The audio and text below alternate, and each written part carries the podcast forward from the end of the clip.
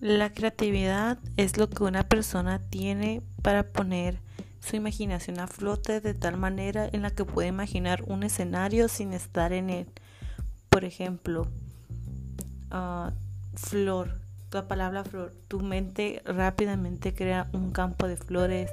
una florería o en todo caso estar en un parque lleno de la naturaleza con las flores, tu cerebro automáticamente pone en función tu imaginación para crear o imaginar un escenario en el cual posiblemente pueda estar esa palabra o ese objeto